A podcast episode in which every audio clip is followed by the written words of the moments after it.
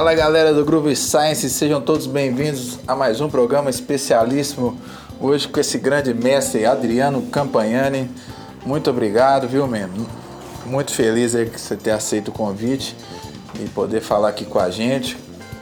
Né, o Adriano é conhecido aí no Brasil inteiro, respeitadíssimo, fora do Brasil também. Né, o cara que tem um domínio técnico absurdo do baixo, né, de de slap, de tapping, de piscato, né? Um cara virtuoso e, e que eu admiro muito nele, que ele é um cara virtuoso, toca música instrumental no mais alto nível e também acompanha muito bem música pop, MPB, né? Tem grandes trabalhos acompanhando Beto Guedes, Kid Abelha, é, Marina Machado, são os que eu lembro aqui, mas já acompanhou muito mais gente. Tive o prazer de vê-lo tocando com esses artistas todos aí, espetacular. O cara joga em todas, né? Grande mestre. Bom ter aqui com a gente hoje. E, Adriano, eu queria começar falando dessa coisa que eu te admiro muito e muita gente admira, que você tem esse lado instrumental maravilhoso, né? Disco solo, Lizards, né? Que é o, o trio dele com o Augusto Renault e o irmão dele André, né? Dois músicos também geniais, espetaculares. E você também, quando vai para tocar pop, para gravar, você consegue fazer muito bem feito, né? Então, que, qual que é o conselho, assim, o que, que você acha que foi o caminho que você encontrou para você conseguir tanto trabalhar bem com coisas complexas, virtuosas, mas você conseguir também entender quando é uma música pop que pede um, um baixo ali com, né, com menos notas, um, uma coisa mais de acompanhamento, né? É é uma dificuldade, poucos baixistas têm essa capacidade que você tem. Se você pudesse falar assim, como, um pouco como é que foi esse caminho para você chegar aí. Eu sei que são várias coisas envolvidas, mas só um nortezinho para a gente aí. Obrigado mais uma vez e vamos que vamos. Eu que agradeço o convite, Vinícius, Tony, pessoal da Rádio Competente. Estou muito feliz aí com essa entrevista. Tá? Agradeço de coração a todos os ouvintes, a todo mundo que está acompanhando aí. E, bom, para o começo, essa sua pergunta é uma pergunta muito importante, né, cara? Que eu acho que todo baixista deve pensar nisso. Que é. Na verdade, eu acho que são vários fatores, como você mesmo disse, né? Mas eu acho que tem muito a ver com a administração do nosso ego musical. Né? Assim, a gente que é músico, que gosta de estudar muito, que está sempre se atualizando, está sempre praticando, né? Não está deixando a, a, a, coisa estagnar. A gente tem uma necessidade realmente de, de colocar o que a gente estuda para fora, né? Colocar o que a gente aprimora para fora. E isso é um caso que eu até falo assim, todo mundo ter o seu trabalho próprio é muito importante, né? Porque no meu caso até o, o lance de ter um trabalho de experiência instrumental já há muito tempo funciona como um laboratório e como uma válvula de escape sonora, né? Assim, para poder você realmente aplicar as coisas que você estuda e tal. Foi uma ideia que eu e o Augusto e o André tivemos lá no meio dos anos 90, em 1995, foi a nossa primeira apresentação. Então, para não esquecer da, do fator que é o primordial no nosso instrumento, que é o acompanhamento, né, cara? Então você ter consciência disso, né, fazer o que, que a música pede, o que, que o produtor musical pede, o que, que o artista gosta, é tudo um trabalho que envolve vários fatores, mas se resume muito nisso, a você controlar o seu ímpeto, controlar o seu ego musical para poder é, tocar o que a música pede, o que o produtor pede. E isso faz com que a coisa fique mais divertida ainda. Porque aí na hora que tem o espaço né, próprio para aquele momento ali de solo, de, do que quer que seja, você está apto para poder executar o que for preciso. Então acho que é importante demais a gente pensar sempre nisso, né? Na nossa função como contrabaixista de acompanhamento e na função de solista também, quando o momento pede. Adriano, mais uma pergunta aqui nessa pegada de carreira. O programa aqui é voltado para músicos, né? Em especial para baixistas, então a gente tenta né, dar uma direcionada, né, dar um, dar um norte trazendo grandes nomes como você para ajudar, né? Tentar ajudar a galera de alguma forma. Como você conduziu assim sua carreira? Como que você pensou?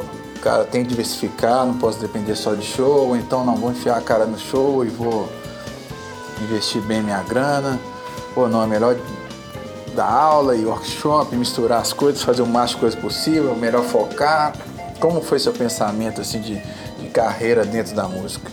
Ainda mais nesse momento de pandemia, tá todo, todos os músicos estão se questionando assim, como posso lidar melhor com a minha carreira dentro da pandemia, que situação dificílima, né?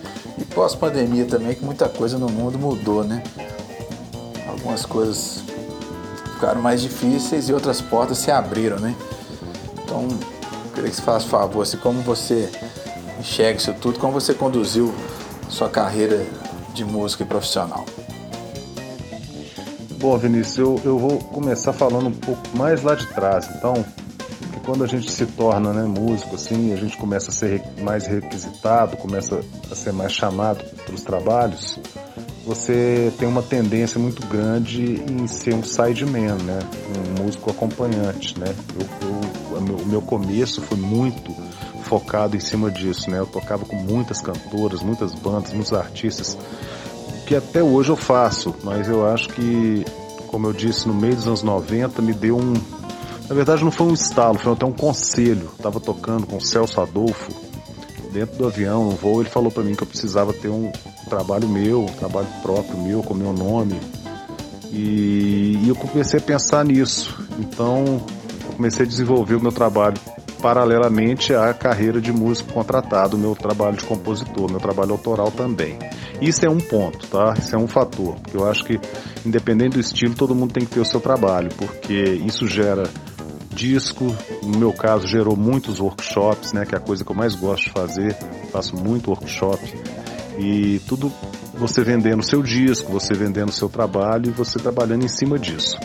O outro ponto que você falou de, de da carreira assim, com relação à pandemia é eu de uns anos para cá eu venho investindo muito no, no quesito de gravação, né? De ter uma plataforma boa de gravar em casa para conseguir até suprir a demanda mesmo de gravação que já estava rolando antes da pandemia.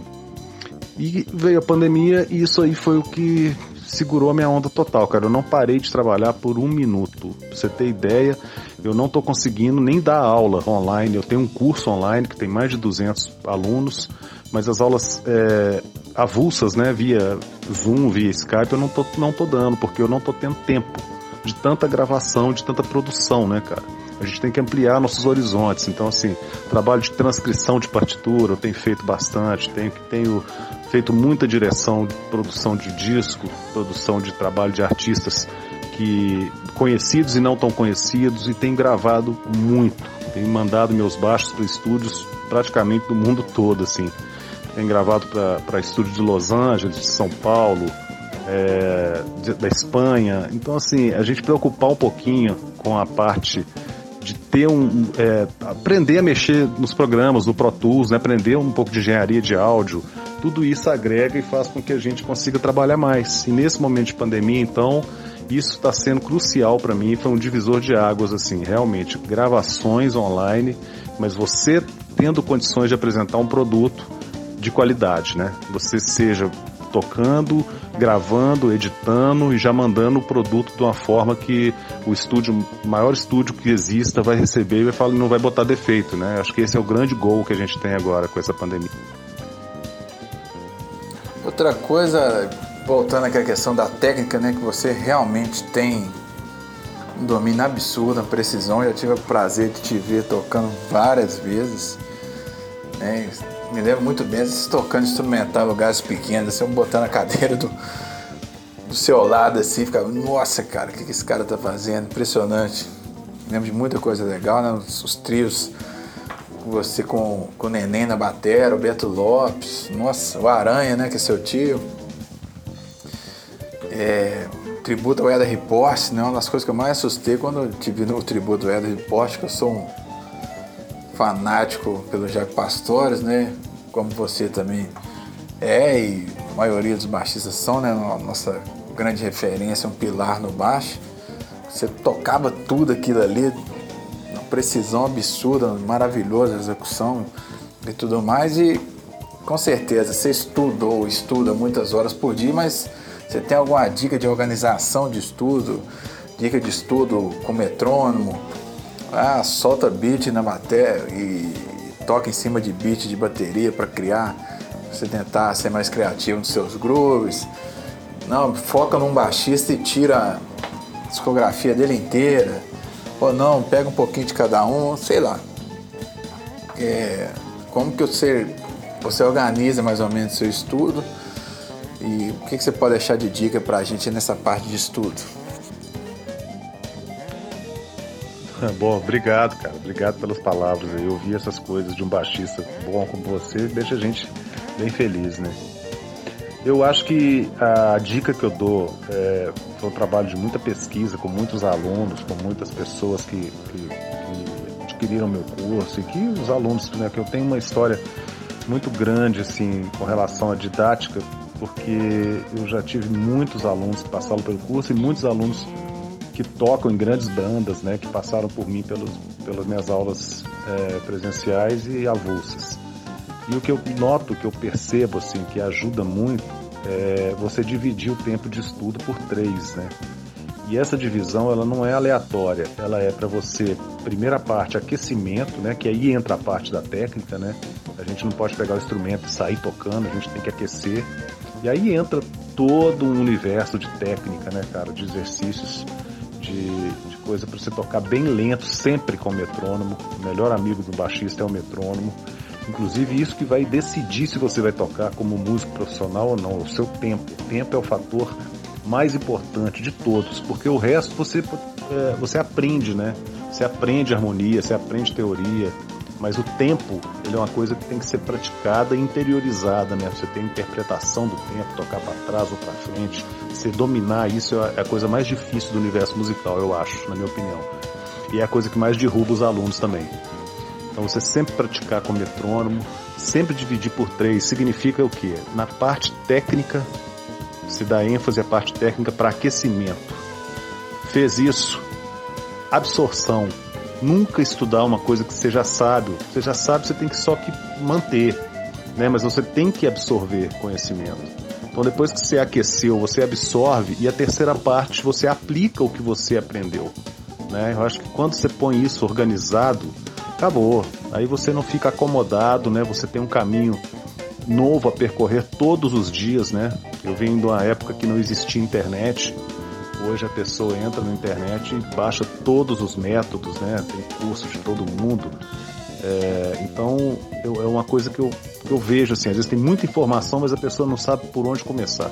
Começa sempre com a parte técnica para aquecimento, depois uma parte teórica, harmônica para você aprender, né? você aprender caminhos, novos caminhos, e a terceira parte você aplica o que você aprendeu. Então isso facilita muito a questão da, do, do, da organização do estudo.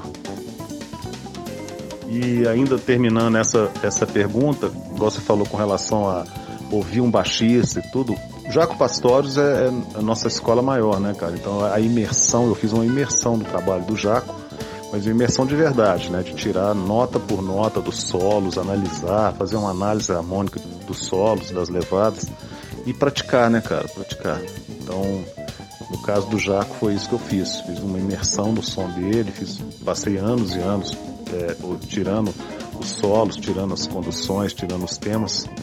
E isso vai sempre, é sempre inovador, né? O Pastores é um cara que em 1976 gravou um disco que até hoje ninguém toca igual, né? Então é, é, tá sempre à frente do tempo. Puxar agora um assunto que eu gosto muito, né? Porque tem esse programa de rádio, tem outro programa em outra rádio sobre baixo acabou pintando essas coisas porque eu gosto muito de pesquisar, né? Os, os grandes baixistas, grandes linhas de baixo, eu gosto muito de pesquisar, escutar muito. Então esse assunto de, de influência, de pesquisa, eu acho importantíssimo para todo mundo e eu gosto muito. E eu fico curioso assim, quais são suas principais influências de sempre, né? Desde quando você começou a tocar baixo, aquelas que vão ficar com você e para sempre e quais são as os baixistas que você está escutando atualmente, assim que você pode deixar até de dica para a gente aqui, para a gente ficar atento e pesquisar. Nós baixistas brasileiros do mundo inteiro. Claro, claro, questão da influência, né, cara? Nós temos grandes influ influenciadores, né?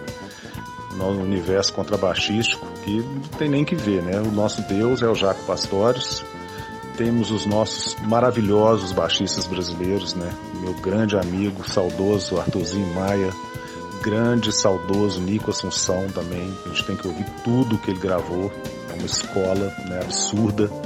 Esses caras, Luizão Maia, esses caras traçaram a reta com facão para a gente passar de canivete hoje em dia, né, cara? Então é muito importante ouvir tudo, pesquisar. Né, nós temos aí também o Alan Caron, que eu adoro, um baixista canadense, que eu até tive a, a sorte de tocar num workshop dele, abrir o workshop para ele, um baixista que me influenciou muito também. É, e fora contrabaixistas, né, cara, eu adoro, a gente tem que ouvir os outros músicos, né, cara, a gente tem que estudar harmonia, então assim, ouvir Joe Coltrane, ouvir Charlie Parker, ouvir Pat Metini, ouvir Hermeto Pascoal, Egberto Gismonte, nós temos vários músicos que são referências assim importantíssimas, né, para mim e para muita gente. Um guitarrista que eu adoro, Nguyen Lee, Nguyen Lee, que se escreve, né, pronuncia-se Nguyen Lee, um guitarrista vietnamita que mora na França, que para mim é um dos maiores do mundo. E eu tive a grata surpresa de ser convidado para tocar com ele quando ele veio ao Brasil em 2019 foi uma experiência muito, muito desafiadora, né? Porque a concepção é toda diferente, concepção rítmica toda diferente, não tem essa coisa do, do tempo forte no 2 e no 4, como é aqui no Ocidente, né? No Oriente, o tempo forte é no 1 um e no 3. Então, no Enli, o baixista que toca com ele normalmente chama-se Michel Alibu. É muito, muito bom. Pode, vale a pena pesquisar para quem não conhece, dar uma sacada. E nessa tem muita gente, né, cara? A gente tem que tirar o proveito do melhor e ouvir de tudo. Os grandes músicos estão aí para ensinar. E ainda falando das influências, cara, eu não posso deixar de citar aqui a minha maior influência, que para mim é um dos maiores músicos do mundo. Nós temos a grata sorte de morar na mesma cidade, né, que é o Toninho Horta. Toninho Horta é uma escola, ele é uma escola para qualquer músico, seja baixista, seja guitarrista, pianista, o que for. Então, assim, conhecer a obra do Toninho, tirar as coisas, tirar os baixos, entender as harmonias, é uma, uma escola. Então, ele eu considero uma das minhas maiores influências. Marcos Miller também, eu não falei no áudio anterior, mas Marcos Miller também é um baixista que dá aula pra gente em toda, todo lançamento que ele faz. Né? Então, é, isso é Adriano, na parte aí de composição, que é um negócio muito interessante, né? Temos grandes baixistas, compositores, produtores, né? arranjadores, né? Grandes baixistas mesmo, assim, que, que tem essa pegada muito boa de composição, de arranjo. Que eles façam um pouco da, de composição, do seu processo de composição. É, tá lá estudando, aí saem as ideias, você, opa, pá, já corre pro computador, começa a produzir, como é que você cria esses conceitos do seu disco.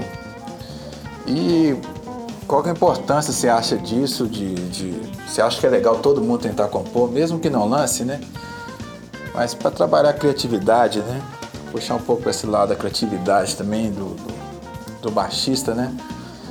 Legal, né? Tirar músicas do, do Jaco Pastor, do Vitor Bailey, do Luizão Maia, do Vitor Uten, mas também o baixista criar sua própria linguagem, né? Puxando essa parte da composição e essa parte da criatividade. Queria que você falasse um pouco disso aí, por favor. Ah, bacana, é. O processo de composição, acho que ele é fundamental, né, cara? Mesmo porque até para o músico improvisador, um improviso, né, um solo, uma improvisação bem feita, ela tem que ter começo, meio e fim, né? É uma história que você vai contar. Então já é um exercício de criatividade de composição online, né? Composição em real time, em tempo real. Então eu acho que o processo de composição, eu, eu, no meu caso, assim, tem muita coisa que eu componho no baixo mesmo, como peça solo de baixo e tal, mas tem muita coisa que eu componho no violão, às vezes um pouquinho no piano e tal. Eu gosto de, de, de compor às vezes no violão por causa das tensões, né? Colocando mais tensões nos acordes e tal. É, eu acho isso uma escola muito boa, um laboratório, né? Muito bom, assim, o processo de composição. E aí quando você já tem um trabalho, começa a compor e inserir no seu trabalho isso, você começa a adquirir uma identidade, né, cara? Coisa que a gente mais corre atrás na vida do músico é a identidade musical. É a pessoa ouvir duas notas que você está tocando e falar, ah, esse aí é o fulano. Né? Sua identidade musical é muito importante, muito, muito importante. Sua assinatura, né? E o processo de composição ajuda nisso, porque você está exercitando a sua forma, né? a sua visão, a sua eh, colocando para fora o sentimento de uma forma que você, você apenas você enxerga daquele jeito. Então isso é muito legal, muito importante. Eu hoje estou lançando meu terceiro CD solo, fora o do Lizards, né?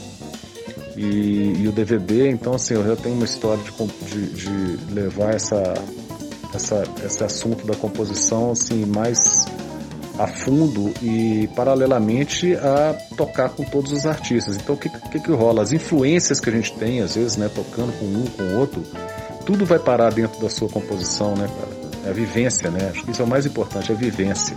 Você transformar a sua vivência em, em tema é uma coisa muito legal de se fazer e é o que você falou, é um exercício de criatividade. Então é isso aí, galera. Vamos encerrando com o Adriano aí. Agradecer mais uma vez, viu, meu irmão? Muito obrigado mesmo pela atenção, a disponibilidade de falar com a gente, né? Deixar essas informações importantes aí pra galera, pra gente se ligar, continuar evoluindo aí como músico, né? Como baixista. Né? Vamos tocar, tá um momento difícil mas vamos tocando o barco. Vamos, vamos crescer, né?